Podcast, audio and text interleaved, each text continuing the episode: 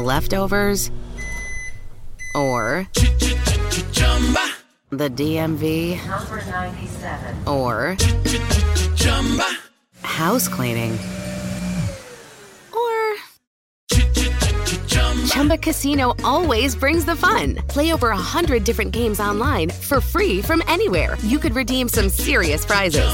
Chumba. ChumbaCasino.com. Live the Chumba life. No purchase necessary. Void where prohibited by law. T plus terms and conditions apply. See website for details. I love the playoffs. Anything can happen. But the best part? It's like bonus football. And bonus football means betting bonuses with Gambit DC. For a limited time, get up to a 57% multi sport parlay boost on the Gambit DC app, online, or at any Gambit DC retail location throughout the district. It's the most exciting time to be a fan. So make your play and get the home field advantage with Gambit DC. Limited time offer, terms and conditions apply. Please buy responsibly. Naciónpodcast.com te da la bienvenida y te agradece haber elegido este podcast. Bienvenidos a Salud Esfera Hola amigos de Salud Esfera, bienvenidos a un nuevo episodio, a un nuevo dossier. Ya sabéis, este formato especial grabado en diferido en el que entrevistamos a médicos, a expertos, a gente que consideramos que tiene algo que contarnos. Y hoy nos traemos a la doctora Miranda Trauma para que nos hable de su libro Tengo los huesos desencajados. Vamos a hablar con ella. Buenas tardes Miranda, y digo buenas tardes porque estamos grabando ya prácticamente de noche, eh, aunque esto sea un podcast, pero estas cosas también hay que decirlas, ¿no? Cuando, cuando puede grabar una traumatóloga. ¿Cómo estás? Estoy muy bien, pero como decías, Mónica, siempre grabamos fuera del horario lectivo. Sí. Cuando, por ejemplo, me dijiste en el anterior eh, programa que hicimos, tienes que entrar a las 8 Digo, a las 8 no. Yo a las 8 solo entro en el hospital para ir a quirófano. Mm. No, me es imposible. no pasa nada. por grabar a esta hora. No pasa nada. Eh, mi, mi, cerebro ya no está igual de rápido que a las 7 de la mañana, que es cuando hacemos el de la mañana, pero no pasa nada. No pasa nada porque yo te traigo a ti a hablar. Así que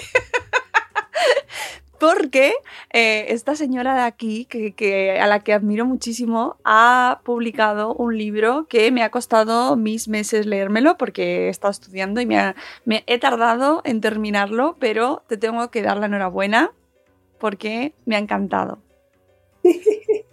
Me ha gustado muchísimo. Se llama Tengo los huesos desencajados, eh, el libro de Eugenia Miranda, y acá, llamada en internet doctora Miranda Trauma, en honor a su blog, al blog de Miranda Trauma. Eh, cuéntanos lo primero, lo primero, lo primero. ¿Qué tal después de estos meses? Porque este libro salió a principios de año, del 19 puede ser. Y en enero del 19 salió. ¿Qué tal esta experiencia después de haber publicado el libro? Es muy bonito porque es como ser mamá por primera vez, porque por mucho que la gente te explique cómo es tener un niño, cómo es parir un niño y cómo es levantarse a las 4 de la mañana, hacer el biberón y cambiarle las cacas y esas cosas, pues hasta que no es tu propio libro, no sabes cómo funciona. Entonces es muy bonito. El primer mes y el segundo mes sería el equivalente al, a, a la cuarentena, a esa subida y bajada de hormonas, y luego poco a poco se va asentando. Entonces, ahora que han pasado ya nueve meses, que el niño todavía no, empieza a caminar, pero ya se aguanta de pie, vamos a hacer el mismo símil, pues es súper chulo porque vienen pacientes a la consulta y me traen el libro debajo del brazo para que se lo dedique y para mí eso es un honor muy grande porque con la de cantidad de información que tenemos en redes y en libros muy amenos que se dediquen que dediquen una parte de su tiempo a mi libro y lo que les quiero contar, para mí es un honor. Y si encima me dicen, jo, Miranda, que es que ahora he entendido todo lo que significa la rodilla y operarme o todo lo que significan los juanetes, pues mejor que mejor. o sea que estoy encantada. no me extraña porque la verdad es que es un libro eh, que a mí me ha sorprendido mucho porque es súper didáctico y, eh, puede que yo no fuese el público objetivo. ¿Para quién está escrito este libro? Cuéntame, que eso me interesa mucho. Mira, oficialmente la, editora mm, que llevó mi que llevó, me llevó durante todo el parto, o sea, mi comadrona en el momento de parir el libro, fue Mónica Lieberman, que fue la editora de la Esfera de Libros, que es la editorial que me dio esta oportunidad.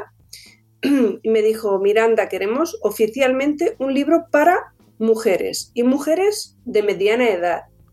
Y digo, jo, vaya apuro y vaya aprieto me pones un libro para mujeres de mediana edad.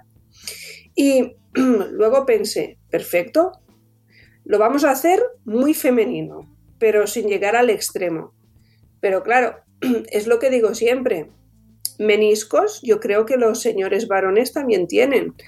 Y, y es un libro que es oficialmente dirigido a mujeres, porque veréis que hay un apartado lencería fina, donde se puede hablar de sujetadores y cosas varias, y de bolsos, y hago un símil que creo que es bastante bonito durante todo el libro en relación a un poquito perfilarlo, para ver un poquito que no tengan las cosas ni pies ni cabeza y un poquito de hilo conductor con, con un, con un vestido, pero es un libro que sería para cualquier persona que tenga un achaque a partir de la mediana edad. O sea que me vale.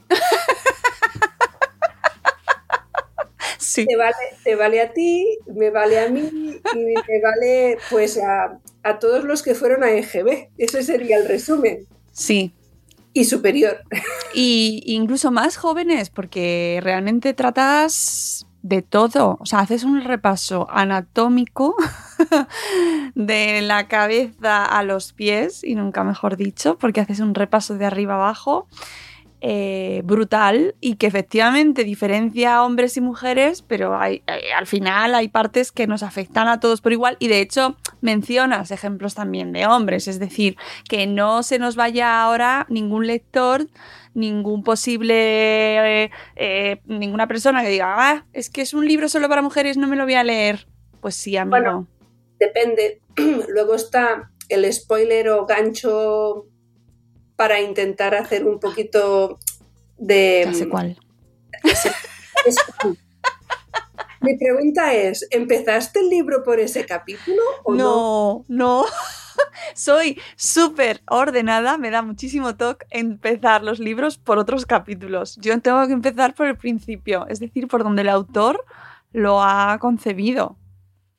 Pero esto de que la gente se vaya directamente al capítulo, la página, creo que era 190 y... Tendrías que haber elegido 169 y damos pistas.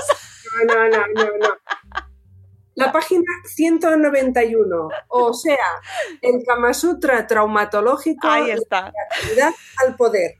Entonces, es un libro en ese capítulo donde se habla mm, de recetas que no son de cocina, y que sirven para eh, lubricar articulaciones que están un poco dañadas y no morir en el intento de amarse mutuamente. Sí, sí, me sorprendió, tengo que decirte, porque ya te digo que el, vi en el título en el índice, pero no me imaginé, la verdad que iba a ir realmente iba a ser eso, con lo cual fue una alegría. Además va como hacia el final, ¿no? Y de repente has pasado un poco, bueno, no, del todo, pero prácticamente, y has pasado todo ya cuello, tal, has hecho tu repaso y de repente, ¡ah! Una alegría. Claro, sería como un prepostre. Sí, exactamente. Y si quieres te explico cómo cómo la mente de una traumatóloga va degenerando hasta decidir que se puede hacer un capítulo hablando de sexo y hablando de posturas sexuales. Me interesa muchísimo que me lo cuentes. Muy bien. Cuando yo era residente por allá el año 2000-2005, los pósteres en los congresos todavía eran de papel, del Jurásico inferior. Entonces, en esa época, eh, se colgó en, un, en una SECOT, en una sociedad española de cirugía ortopédica y trauma, se colgó un póster donde con unas siluetas muy tenues se colocaban una pareja heterosexual realizando diferentes posturas sexuales en relación a los portadores de prótesis de cadera. Bien, ese póster fue altamente espiado, copiado y estudiado por la multitud ingente de traumatólogos de, toda España. ¿De acuerdo? Muy bien. Entonces, esto quedó en la memoria, en la retromemoria de, la, de Eugenia Miranda, y pasaron los años y resultó que yo colaboro con una página web que se llama Tu vida sin dolor. Muy bien. Y el primer capítulo, un poco gamberro, hablando de eso, fue un capítulo que ideé para que pacientes portadores de prótesis de cadera pudieran realizar diferentes posturas sexuales sin tener episodios de luxación de cadera. Porque sí es cierto que años ya las prótesis de cadera se colocaban, se implantaban en pacientes de 70, 75, 80 años, señores viudos, señoras viudas, y digamos que el sexo era una cosa que era tabú y ni siquiera se preguntaba. Pero hoy en día tenemos pacientes muchísimo más jóvenes que se operan de prótesis de cadera.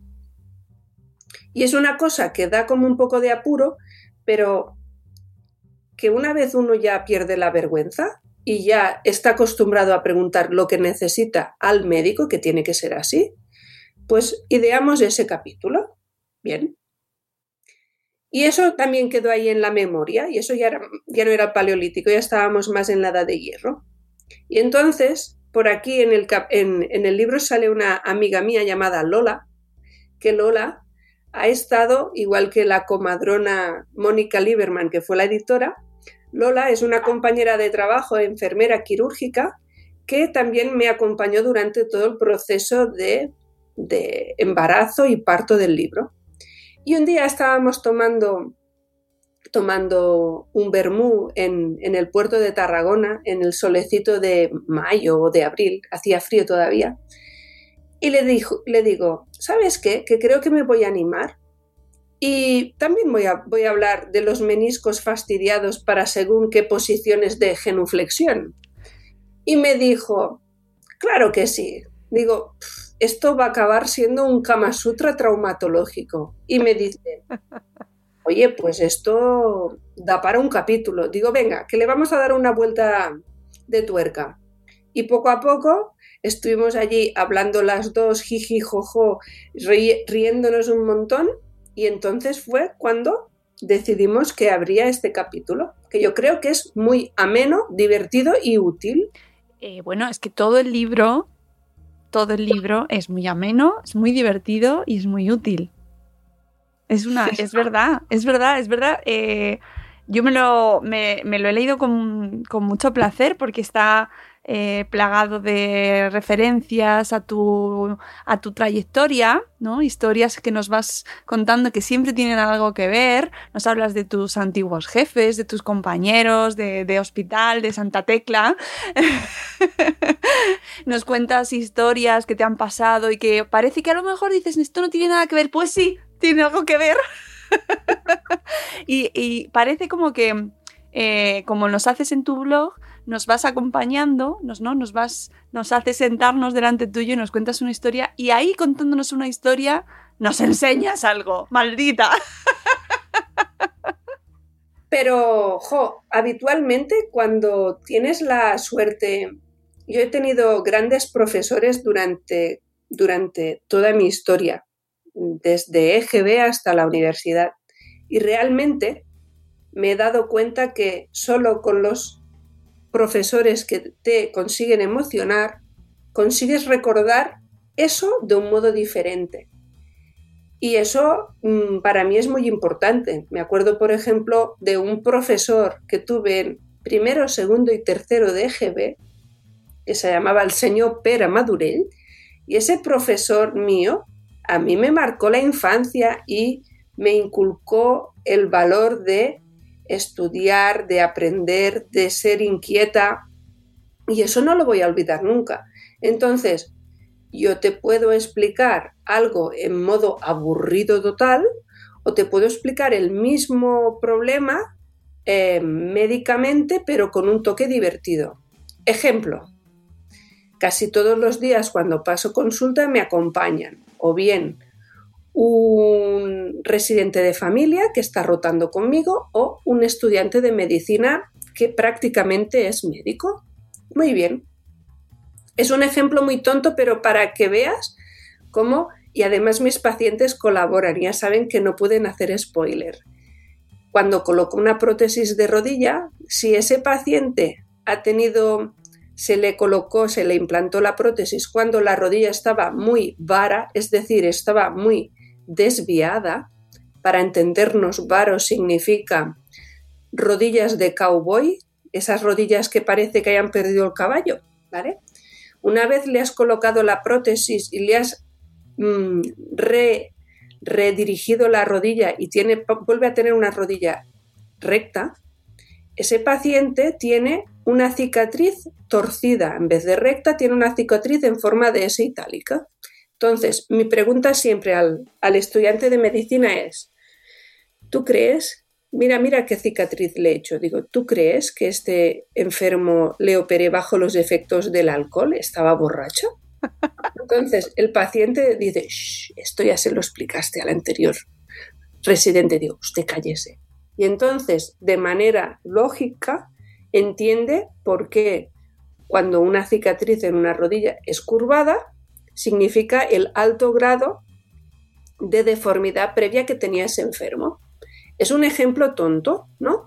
Pero quizás de ese modo, usando y lubricando la neurona que tenemos en el cerebro, las cosas se pueden entender mejor. Al menos ese ha sido, he pretendido esto en, el libro. No sé si lo he conseguido al, 100%. Vamos, mm, luego ya cada lector eh, es un mundo y tiene que comprobarlo ellos mismos. Yo os animo a que lo hagáis porque además eh, hablas de muchísimas cosas, muchísimas. Porque claro, es que repasas todo el cuerpo prácticamente y a, y a todos nos han pasado, todos nos podemos ver identificados o no nosotros o nuestra familia pues en alguna ciática, por ejemplo, yo ahí me dolió a mí, o, las cervicales, ¿no? El cuello, eh, mm, algún esguince, eh, incluso hablas del herpes zóster, que yo ahí, madre mía, porque yo he tenido dos.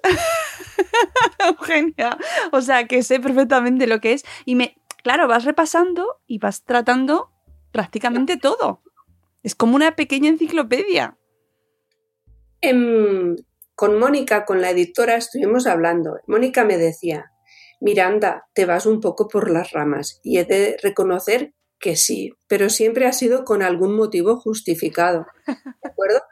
Porque, como le decía a Mónica, Mónica, jo, es que un libro de traumatología pura, dura, hardcore, difícil, eso ya está escrito. Y eso, cuando el paciente escucha, cuando el enfermo escucha condromalacia, degeneración del colágeno tipo no sé qué, con fisuración de la capa córnea de no sé dónde, el paciente desconecta, porque yo lo haría. Entonces, ejemplo, eh, este, eh, cuando publiqué el libro, lo presenté en primer lugar en mi, mi segunda casa, que es el Hospital de Santa Tecla, y me emocioné un montón de ver tanta, tanta gente que quería allí ese día. Y la segunda presentación fue en mi pueblo. Yo soy de un pueblecito chiquitín que está en Alcover, en, Tarragona, al norte de Portaventura, para que nos entendamos todos. Y la presentación la hice en la biblioteca de mi pueblo y me presentaba mi compañera de fatigas y historia desde la guardería, una muchacha a la que quiero un montón que se llama Pepi, la Pepi del Preco, porque tenían esa tienda. Y yo le decía, Pepi, te tienes que leer el libro. Me decía, jo, qué pereza, un libro de trauma y tengo que leérmelo antes de la. Me tienes que dejar dos meses como mínimo. Y yo le decía, no seas exagerada, que se lee muy pronto. Y ella me decía, que no, que no, ¿cómo se va a leer pronto un libro de trauma? Y ella debía pensar, vaya pedazo ladrillo que me va a dar esta para leer. Y a las 48 horas me llama y me dice, oye, que se lee súper fácil y súper bien y que, es como una historieta y que, ostras, como que sale al cover y salen anécdotas que yo también he vivido, pues que me lo he pasado teta leyendo el libro.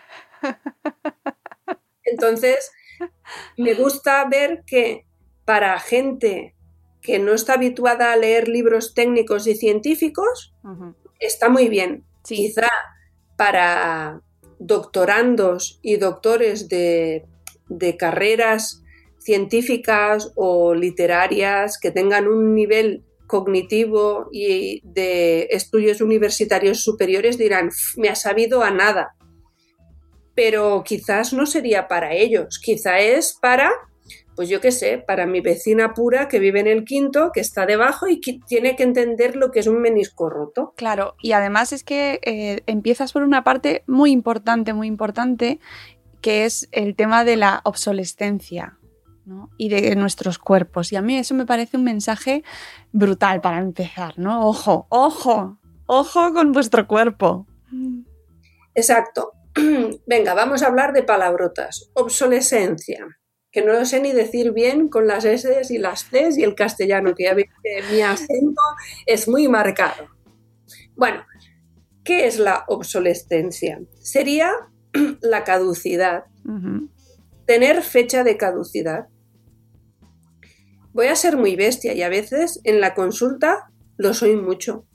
Cuando nos fabricaron, por allá la Edad Media, cuando no teníamos ni vacunas, que son imprescindibles, no había sanidad pública, no había em, em, alumbrado, ni agua corriente, ni medidas de salubridad únicas, la gente se empezaba a procrear a los 14, 15 años, a los 30 era un viejo y a los 40 se había muerto, si no se había muerto del embarazo, del parto, de la meningitis, del tétanos o de la apendicitis que tuvo durante toda esa época. Entonces, es que a los 40, a mi edad y a tu edad, es que ahora somos unos jovencitos. Sí. Al menos nos lo creemos. Claro.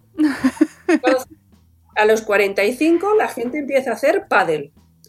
Eh, los que se cuidan y me parece estupendo. Mm, nos apuntamos a medias maratones, a maratones enteras y pretendemos que nuestro cuerpo, que estuvo fabricado para durar posiblemente muchísimo menos tiempo, continuamos exigiéndole a ese cuerpo que ya no tiene ni 15 ni 20 años cosas que quizás no deberíamos pedir.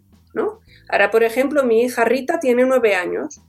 Pues yo ahora juego a baloncesto alguna vez con mi hija y mis sobrinas y me miran en plan, ¡hala! Pero si, me decía, pero si la mamá sabe jugar a baloncesto y no lo sabía y mi sobrina igual. Entonces, les pedimos a los cuerpos unas cosas, pero tenemos una fecha de caducidad. Un menisco no puede estar igual de íntegro a los 20 años que a los 45, porque una rueda de coche no puede ser igual de turgente y fantástica en el kilómetro 2000 de uso que en el kilómetro 25.000 de uso. Y entonces, cuando yo buscaba un ejemplo de obsolescencia, me he acordado un montón de mi peluquera, porque una de las maneras que tenemos para observar que tenemos que pasar por la peluquera es la cana, ¿no? Peinamos canas y entonces tenemos eh, es lo que el famoso la famosa frase, ¿no? De que sabe más el diablo por viejo que por diablo, ¿no? Quizá nos duelen las rodillas, pero pero tenemos un, un bagaje, ¿no? Mm. Por ejemplo, yo hoy, hoy para mí es un día, vamos a decir que es un día muy triste. He llegado tarde a tu entrevista porque hoy, de hoy no ha pasado y he ido a encargar mis primeras gafas del cerca. Bienvenida, Eugenia. Estás ya en el club. Ya estoy en el club de la obsolescencia pura y dura. Ya hace mucho que me tiño bueno, que voy a la peluquería asiduamente, eso ha sido un lapsus, y ya llevaré gafas de cerca, luego ya las arrugas de expresión es el punto número 3 del, kit. O sea, que, que, el cuerpo es finito y que tú como traumatóloga ves perfectamente esa erosión, ¿no? Ese desgaste y que muchas en muchas ocasiones no nos damos cuenta y pensamos que ¿qué, ha pasado? ¿Qué ha pasado aquí? Exacto. mm, estoy pendiente de escribir un post sobre condromalacia y condromalacia rotuliana, que es un post que la gente me pide y que realmente lo tenemos que, entender. Pero la condromalacia es cuando el cartílago yo, yo, he encontrado este símil que no sé, lo estoy, le estoy dando vueltas por si encuentro uno de mejor. Y yo digo que de la piel de los 20 a la piel de los 50, donde ya tenemos arrugas puras y duras, pues la rodilla sería lo mismo. Y el menisco, cuando tenemos un menisco virgen, puro, bonito de 20 años, y luego tenemos un menisco de perdón, un menisco, no, un cartílago de 50, no puede tener la misma turgencia. Y ese proceso normal de envejecimiento de la piel lo podemos equiparar al de la condromalacia rotuliana, que es el reblandecimiento paulatino de ese cartílago que nos llevará poco a poco a una artrosis. Sí, sí. Claro, y que además lo explicas en el libro. No voy a hacer spoilers de ningún tipo porque quiero que la gente se lo lea, pero explicas la diferencia entre artrosis y artritis. He aprendido muchísimo, de verdad, muchísimo. Y sobre todo, me llama mucho la atención, eh, esto sí que lo había leído ya en tu blog, más o menos las alusiones, por ejemplo, a em, prácticas que sí que es verdad que es más de mujeres que llevar zapatos de tacón, por oh. ejemplo. Que hay hombres que también los llevan, ¿eh? Pero eh, además, estando el libro enfocado más a mujeres, pues no podía faltar. Voy a empezar por abajo, pero luego subiremos los zapatos de tacón. Por supuesto, porque uno de los primeros capítulos que escribí en el blog fue eso, cómo sobrevivir a unos zapatos de tacón. Y realmente fue así, y las compañeras que estuvieron esa noche se acuerdan en el hospital de guardia siempre me preguntaban lo mismo. Y una noche loca de verano de esas que tienes que entrar y salir de quirófano, pero vas a la planta y te tomas un café a la una o a las dos o a las tres, no sé quién tenía una boda y me explicaba qué tengo que hacer y le di unos, cuatro, unos cuantos consejos. Claro que se tienen que llevar zapatos de recambio. Por supuesto, no puedes pretender ir con un estileto de 14 centímetros y aguantar dignamente 14 horas, porque eso no puede ser. Y si lo haces, a lo mejor incluso haces una fractura de estrés de un metatarsiano. Entonces, saber escoger el zapato con, con un poco de cabeza y, menos corazón. Em, ahorrarte según qué tipo de plataformas que pueden ir bien para unas cosas y no para otras. Evitar según qué cintas en según qué zonas del pie. Jo, yo he, acompañado a muchas amigas mías a, comprar zapatos para un acto muy importante, amigas que, se que casaban a la hija. Pues sí, vamos, te acompaño. O señoras que me venían a la consulta y me decían, yo quiero aguantar, ir un poco digna a la boda de mi hijo. Y yo le daba unos consejos y esos consejos servían para que la señora tuviese un buen recuerdo de la boda del hijo, porque las, las oyentes de, este podcast seguro que recuerdan alguna, algún evento, una graduación, una comunión, la boda de alguien, como ese horrendo dolor de pies que me acompañó todo el evento. Y eso no tiene que ser así. Claro, y, relacionado con el tema de los zapatos, eh, nos hablas de prácticas, hábitos que nos imponemos o que nos impone la sociedad o que asumimos que son naturales y que van, van ayudando en ese desgaste o que contribuyen a muchas de las lesiones que tú ves y que no deberías ver tanto, ¿no? Por supuesto. Mira, entonces lo que os decía, me invitó a el doctor José Luis Martínez Romero a dar una charla en un, en un foro de médicos deportistas, pero de alto nivel. Entonces me iba yo con mi conjuntito de chaqueta y pantalón y me iba con unas bambas de running. Entonces me cruzo con el médico deportista de, medicina deportiva del Atlético de Madrid, de primera división, y me dice, coño Miranda, ¿qué llevas aquí en los pies? Digo, unas bambas de running. Y me dice, ¿y eso? Digo, mira, no sois lo suficientemente importantes como que yo me tenga que poner un zapato de tal de salón para tener tres días metatarsalgia por haber venido al curso. Me dice, vale. Entonces, tenemos que saber que, no sé si habéis visto alguna vez e, ese acto horrendo que pasaba en China. Hasta principios del siglo XX, las mujeres chinas estaban obligadas a intentar que el pie no creciera y no, no tuviera más de 12 centímetros o 14 centímetros de tamaño. Las malformaciones que tenían esas pobres mujeres lo vemos hoy, hoy día como una aberración. Igual que es una aberración, claramente, cualquier mutilación genital. ¿De acuerdo? Entonces, estamos hablando a, otros niveles, ¿de acuerdo? Y también estamos hablando de que quizás una señora, una mujer se sienta súper sexy en un zapato de tacón en contadas ocasiones y que ella lo quiera, ¿no? yo ahí ya no me meto, pero la moda tiene que servirnos a nosotros, no estar nosotros esclavos de la moda. Y esos zapatos de tacón tan extremadamente sexys y bonitos, los Manolo Blahnik, por ejemplo, que son preciosos, sirven para un ratito. Acordaros a Carrie Bradshaw en Sexo en Nueva York, que a ella la llevaban hasta la puerta de su casa en coche. Sí. si a mí me llevan a la puerta de mi casa en coche, me viene a buscar una limusina y me pasea por Barcelona, me puedo poner lo que queráis en los pies. Pero es que además no solo que sean incómodos, eh, que, tras un rato lo son ya, sino que además tú no lo cuentas en tu libro por cuánta, cuántos accidentes no se provocan por el uso de estos zapatos de tacón, ¿no? Por esos tacones tan altos, eh, estos, las eh, torceduras de tobillo, las caídas, ¿no? parece, oye, que parece una tontería que nos reímos mucho, pero ¿cuánta gente ves tú por ese motivo? Es que claro, cuando llega una paciente con un tobillo del tamaño de un botijo y en el otro pie todavía lleva un zapato preciosísimo porque viene de una boda, de una, yo qué sé, de un acto súper chulo una noche, yo empiezo la frase y digo, ¿puedo empezar? Yo iba con estos zapatos de tacón y digo, ¿dónde?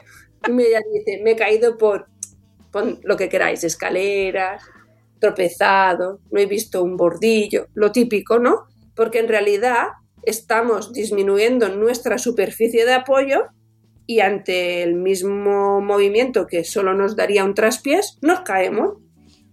Es muy interesante ese punto porque además me parece que al final en muchas de, de tus episodios da la sensación de que usamos el cuerpo para cosas que nos excedemos, ¿no? Quizás, o no lo cuidamos lo suficientemente bien, ¿no? No le prestamos toda la atención que deberíamos, ¿no? No, no vamos, em, vamos mirando a otros sitios, vamos en muchas caídas, vamos prestando atención a otras cosas, ¿no? Eh, hay muchas ocasiones en las que se dan estos accidentes es porque no lo estamos cuidando bien a nuestro cuerpo.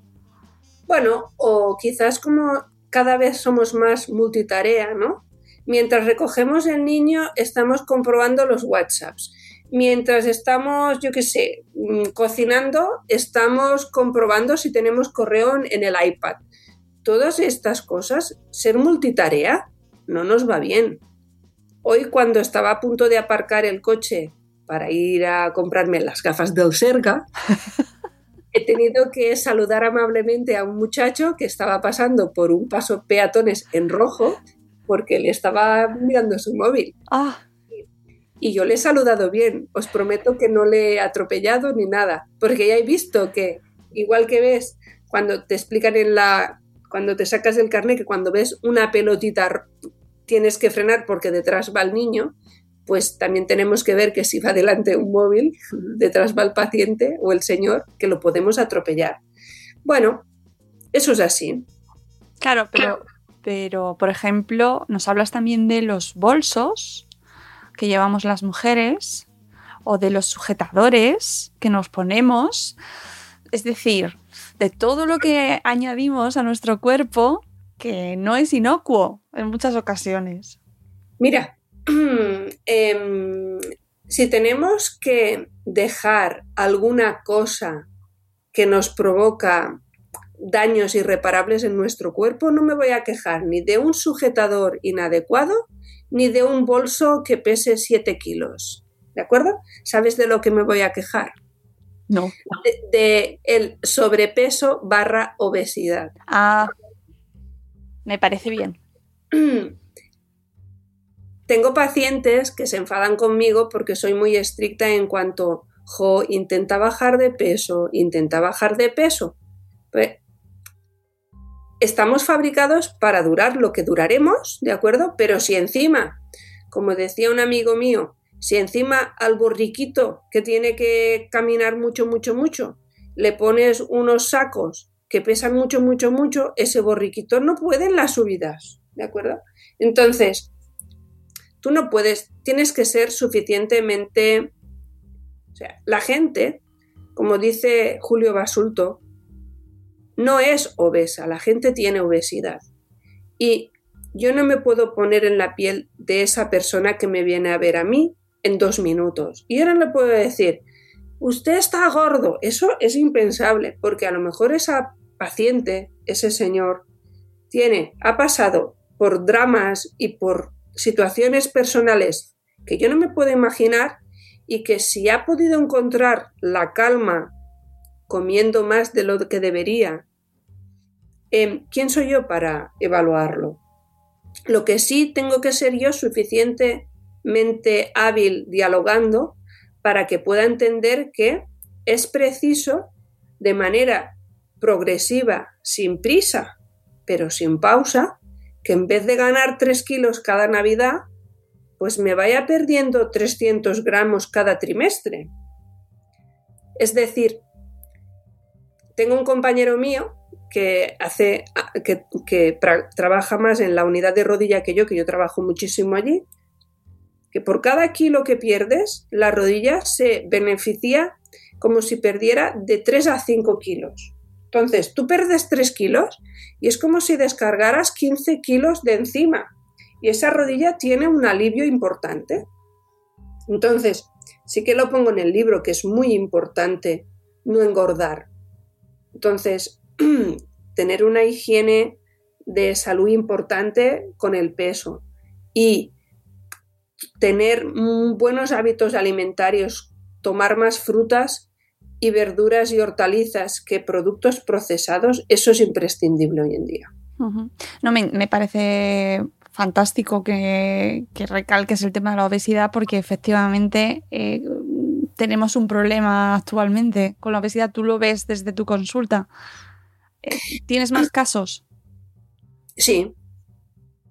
Vamos a decir que a nivel de rodillas, a nivel de pies y a nivel de patología, de enfermedades lumbares, em, tener obesidad o tener un sobrepeso importante está íntimamente relacionado con ello.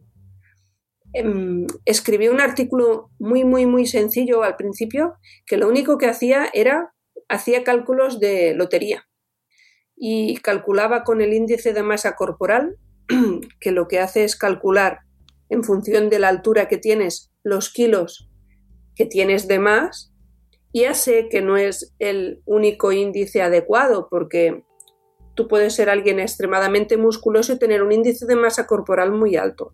Pero para la población de a pie, cuando tú tienes un índice de masa corporal por encima de 26, 27, 28, por cada puntito de más aumentas por 15, por 0,15 la posibilidad de tener artrosis. Entonces, yo le digo al enfermo, digo, mire, señora Paquita, usted en este momento tiene un 150% de posibilidad de desarrollar artrosis. Y me dice, ¿qué quiere decir niña? ¿Qué quieres decir niña? Me dicen.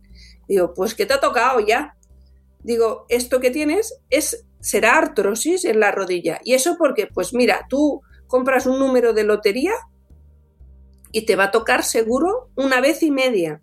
Porque Mm, Paquita, mides 1,55 y pesas 95 kilos.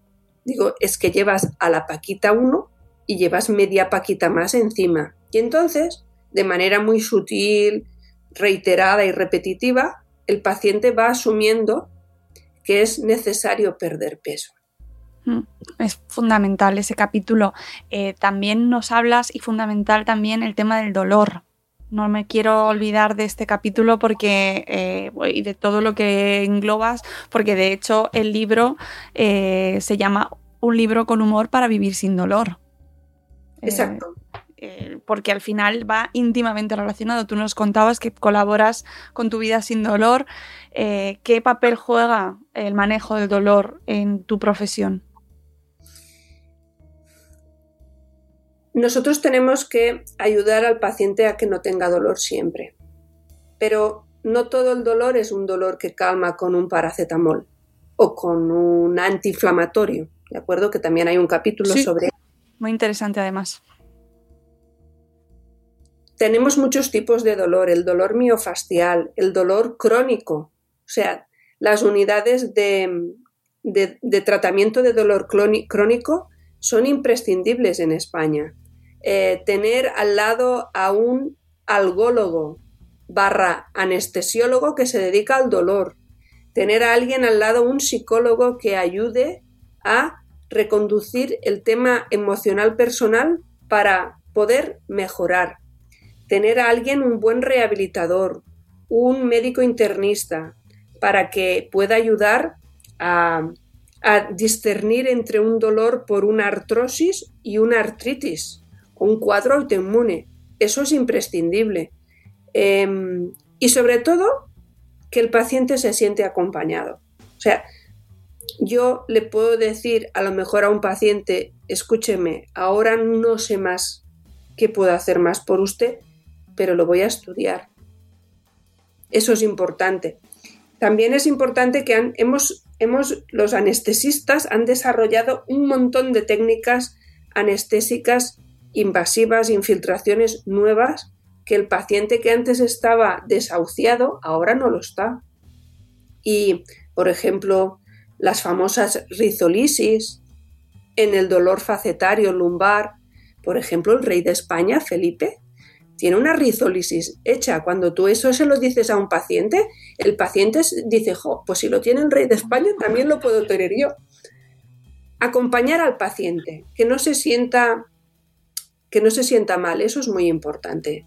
Pero para eso tenemos que tener una presión asistencial los médicos en la sanidad pública importante. Hace nada, el Día Mundial, el Día Mundial contra, de la lucha contra el dolor, me preguntaban en un vídeo, en un, en un Chronic Chat, me preguntaban qué pediría yo a los Reyes Magos. Yo lo tengo clarísimo, yo pediría consultas de 20 pacientes, poder dedicar de 20 a 30 minutos para un paciente en una primera visita y poder dedicar 10 minutitos a un paciente en una segunda visita. Con esto lo demás no hay malos entendidos, nadie se enfada, porque se lo puede explicar todo al enfermo tres veces. Y eso es bonito. Mm. Eh, y ya para ir cerrando, porque ya nos tenemos que ir, que lo sé, eh, quería cerrar con, una frase, bueno, no, dos cosas. Eh, ¿Qué es lo que te gustaría pedir a la gente que nos está escuchando, a nuestros oyentes, que vamos a ponernos que están que son estos lectores objetivos de tu libro? que son, aparte de leerse tu libro, ¿cuál es la petición así que lanzarías en cuanto a, cuidar su cuerpo? además de no engordar, de cuidar nuestros huesos y cuidar nuestro... para que no tengamos que ir a visitarte, por mucho que, por muy bien que nos caigas. En primer lugar, bueno, es que yo no os quiero visitar nunca. Yo quiero tomar café con vosotros, pero visitar os quiero tomar. Yo siempre le digo, cuando viene un paciente repetitivo, yo qué sé, viene Juan, Hombre, Juan, otra vez por aquí. Escuché que si quiere quedamos en la rambla a tomarnos un helado juntos. No hace falta que me venga a ver aquí en horas de trabajo. El paciente se ríe. Bueno, el resumen. Uno, intentar hacer una dieta mediterránea. No os digo que estéis más delgados. Una dieta mediterránea implica una ingesta de frutas y verduras importante y pocos productos procesados altamente calóricos. ¿De acuerdo? Dos, moverse. Moverse, moverse, moverse. Me da igual que no te puedas apuntar a correr una media maratón o una maratón. Acordaros que el primero que la hizo se murió, ¿de acuerdo? Pobre. Pero, pero que puedas ir, que dejes el coche en casa si puedes, que uses transporte público y que bajes una parada de metro antes, que subas las escaleras, que no cojas el ascensor. Mm, eso sería un buen resumen. Y cuidarse, saber escuchar su cuerpo. yo con esto me conformo. Que me compren el libro me da igual, porque pueden ir a la biblioteca y leérselo. E incluso sé que hay plataformas ilegales que ya lo tienen descargado. ¿Ah, Me da igual, sí, sí, me da igual. Pero si han pasado un buen rato escuchándonos a ti y a mí hablar, yo creo que vale la pena que lo ojeen, que lo compren y lo repartan para los Reyes Magos, que lo regalen a la abuela de la familia y luego rule, pero que, que si sonríen y aprenden, yo me doy por satisfecha. Estoy totalmente de acuerdo contigo, aunque yo invito a que la gente lo compre, que elijan para estas navidades lo que yo tengo un problema porque yo recomiendo muchos libros y además la verdad es que me gustan todos los que recomiendo, que sea así, pero es que es verdad que este es muy diferente, es muy original y se aprende mucho sobre algo tan importante como es cuidar tu cuerpo. Eh, quería terminar con una frase que me llamó mucho, mucho la atención, eh, que decía un jefe tuyo eh, sobre mm, que la labor de los cirujanos era el fracaso de la medicina me fascinó. Esta frase es del doctor Manel Romaní, que fue un, gran jefe mío que tuve al principio, cuando yo era muy, muy forofa de todo a, a bisturí, todo a bisturí. Y realmente es así. Si la medicina hubiese avanzado lo suficiente, la artrosis se curaría con una pastilla y automáticamente yo no tendría trabajo. Entonces, realmente la cirugía tiene que estar al final del camino, cuando ya lo has probado todo, ¿de acuerdo? Yo hago un ejemplo, les cuento un enfermo, a mis enfermos les cuento, en función de cómo está el día, les cuento varios ejemplos. Digo, mire, yo tengo tres cajones para ayudarlo. En el primero tengo pastillas. En el segundo tengo gimnasia y en el tercero tengo el bisturí. ¿Cuál prefiere? Y entonces se me quedan, ¡jo! Mm, ¿Cómo lo hacemos? Pero claro, mm, has oído cien veces, he ido al médico y solo me ha dicho que haga gimnasia. Y suena a que el paciente, que el médico no se ha, no ha visitado al paciente. que no se ha implicado. Yo tengo, mis pacientes salen de mi consulta con varias recetas atípicas. Receto páginas web, receto páginas web de, compañeras que son mm, fisios y que trabajan estupendamente bien, como es Plan B Fisio, Clara Berger, que es un encanto de mujer. Si no la conoces, la tienes que conocer. Pues sí, sí, sí tengo. Tiene, tiene vídeos espectaculares de 15 segundos que yo enseño cada día en mi consulta, varias veces, y yo prescribo web sanitarias de rigor que pueden ayudar más al paciente de, lo que, o sea, es, como una puerta a otro mundo y, es, y eso es infinito, porque de ahí acudirá a otra página bien dirigida y ese paciente eh, no habrá ningún bulo por medio, estará viendo páginas web sanitarias de rigor científico. Y que eh, el hecho de que no contemos con la cirugía como paso eh, solución rápida y que sea lo primero en lo que pensemos, eso me parece muy, muy, muy importante también, ¿no? Para, para que quede como mensaje, porque a mí me chocó mucho, pero es verdad que tal y como lo explicas, tiene todo el sentido del mundo, ¿no? Que la operación debería ser lo último en cualquier caso. Así que, eh, bueno, que tiene muchísimo más el libro, no nos da tiempo a repasar más cosas, pero hablaremos más adelante seguro, porque como sigues escribiendo y sigues generando contenido maravilloso, en, otra ocasión seguro que te llamo para, para hablar de, de otro tema. Muchas gracias por acompañarnos y enhorabuena por este súper libro que de verdad que me parece eh, muy original, una manera de enseñarnos a todos, a todos los que no tenemos ni idea de anatomía, de, cómo cuidar nuestros huesos, nuestras articulaciones, eh, cómo hacerlo y por qué, ¿no? Con sentido y de manera sencilla, y que se los recomiendo a todos los que nos escuchan, a todos, para ellos, para sus padres, para su tía, para todos. ¿Vale? Así que muchas gracias de verdad, Eugenia. Y nada, que a por el segundo. Gracias de todo corazón y siguiendo el, símil con el parto, eso es como cuando vas a ver a la recién parida y ves pobrecita que hace una cara de espanto porque le pica todo, vamos a dejar partes de anatomía sin nombrar, y le dices, ¿y el segundo para cuándo? Y con los ojos te fulmina. Más o menos sería lo mismo. Bueno, di que sí, que hay que disfrutar del primero. Muchas gracias, Eugenia, y hasta la próxima. Y a todos los que nos escuchan, muchas gracias por habernos acompañado. Nos escuchamos en otro programa, en nuestro dossier de salud de esfera y en formato directo, ya sabéis, una vez al mes. Hasta luego, adiós. Chao.